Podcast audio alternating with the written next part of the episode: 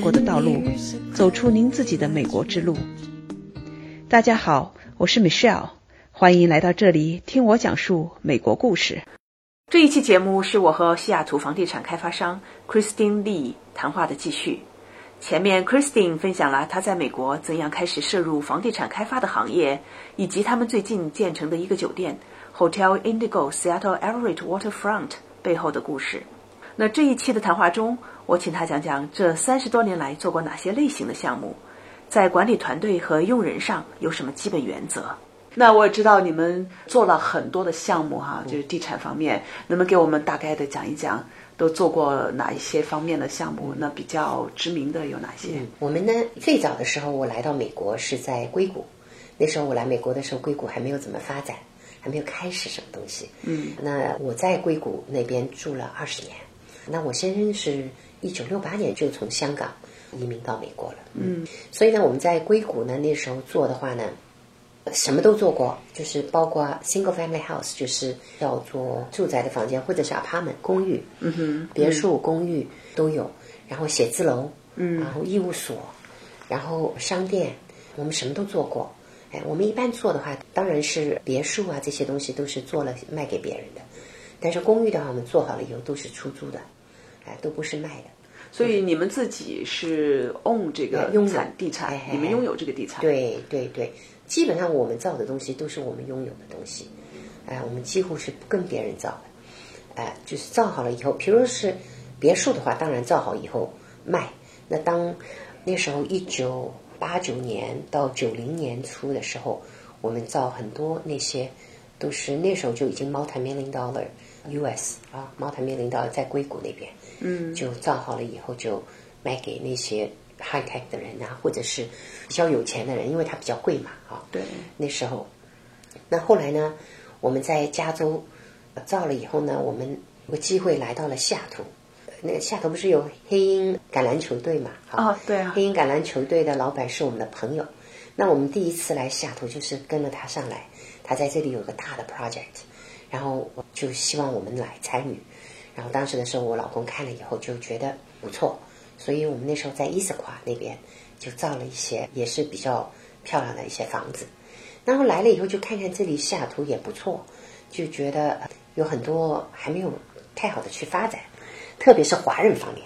嗯，所以呢，我们就在这里造了一个华人的购物中心，叫长城购物中心，那个二十多年前造的了。那么当时呢造好了以后是非常轰动，因为给这是第一个是吧？对，因为当时的时候只有一个中国城嘛，然后那时候比较旧，中国城还是比较旧。那我们突然间造了一个华人购物中心，然后呢，给当地的亚裔的人带来了许多方便，所以一下子就是非常受欢迎。那么觉得西雅图这个地方挺不错的，那时候我们还住在加州，开发了这个商场。那后来就在这里也不断认识了很多很多朋友。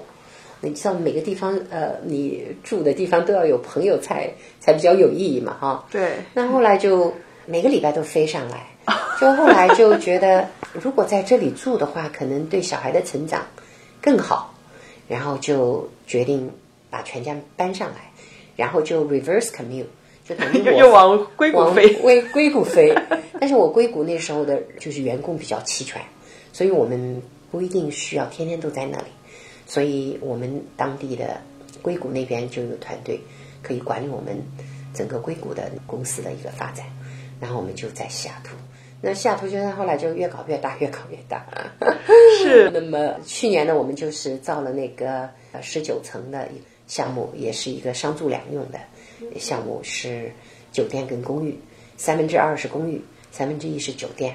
那现在已经运作了一年半，都非常好。那个我们的团队做的非常好，我们也非常满意。然后呢，就是在这个同时又开发了另外一个酒店嘛，就是你那天去的。Hotel 去的 Indigo Hotel Indigo，yeah。嗯，你们另外那个酒店我也去过，就叫做 Hotel Interurban 对 Interurban 我也去过。Yeah, 呀，我们在那里办过一个活动，对非常棒的对对场地。那个离机场很近。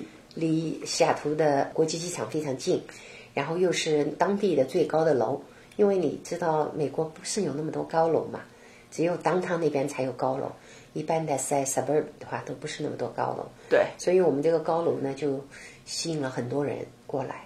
然后虽然不是 branded hotel，但是运作的非常好，嗯，嗯非常好。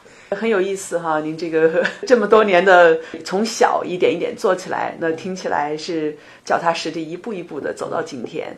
嗯，那在这中间的话，我我听您刚才讲到，就说到这几个项目以及这个过程，那看来团队是非常重要的一件事情。这样，您你像硅谷那边对吧？您您说到硅谷那边的业务啊，就交给原来的团队，那你们就可以很放心的。到西雅图来开辟新的市场，对呀，那能不能给我们讲一下，作为一个老板和这个团队之间的一个怎么样的一个合作，怎么样的去选人用人这一方面的成功呢？是的，我觉得啊，用到用人不疑，不要去怀疑人家，你一定要，你今天你做了这个选择，选了这个 team，或者你今天雇了这个员工，你要给他有充分的 room。就是那个，你要给他有空间，对，你要让他去发展。呃，我最不喜欢就是老板在美国人有叫 over the shoulder watching you，啊，我不喜欢做这种。虽然自己是老板，我不喜欢盯着员工，看着你在做今天做什么，明天做什么。我喜欢让他们自由发挥，但是有个主题，就是当你把主题、你的目的、你的目标分析了给员工。他明白了以后，你就要给他有一定的空间，让他去发展。那这样的话，员工觉得，第一，他觉得老板对他有信任，嗯啊，他就会努力的干。然后呢，还有就是他干得好，你一定要 reward，嗯啊，一定要 reward。你要不断的鼓励你的员工，然后你不断的要去给他学习，你要让他去学啊。你如果觉得方向有改变、有不对劲的，你必须要及时的去处理。及时的处理，把方向纠正，然后呢，要鼓励他们走正道，哎，走正道。我们基本上呢，我们也是很幸运，我们的团队，我这一辈子几乎是没有吵过任何人，是吧？对，基本上我没有吵过任何人，所以我们的员工都跟我们很久很久，哪怕现在不做了，都是朋友。等于，因为我们是家庭生意嘛，所以对我们来讲，每个员工都是我的财产，嗯，都是我重要的财产。他们的成功，我们才会成功。所以，哪怕他们不做了，我以前培训过很多人，他们现在不做了，但是他们还会回来帮我做 as a vendor。嗯，哎，所以有的时候他们有问题，还会打来给我，给他们一点意见啊，我都会做。我就是把他们当自己家人一样，去从小培养他们。他们有的时候来做的时候还是 teenager，开始培养，那到现在是非常成功的 businesswoman，对我来讲是一个非常满足的一个成就。很巧合的是，在和 Christine 进行这次对话的当天中午，这个他提到的 business woman 正好那天过来看 Christine 和他先生 Omar，我也就跟着一起去他们原来拥有的那家餐馆午餐。从这个曾经在那里工作多年的员工听到他自己在这个团队成长的过程，正如 Christine 讲到的那样，这个从十几岁就利用业余时间到他们餐馆打工的小女孩，在这里成为掌管整个餐馆的总经理。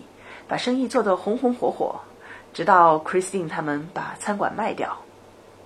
我想 Christine 说的“用人不疑，对人尊重，给人充分学习和发展的空间”，就是团队员工能够长期一起共事、一起成长的宝典吧。除了员工的培养和发展，我知道 Christine 和 Omar 的三个孩子都已经长大成人，他们在教育孩子和培养下一代方面也有自己独特的理念。对我也特别有启发，期待在下一期分享给大家。咱们下期见。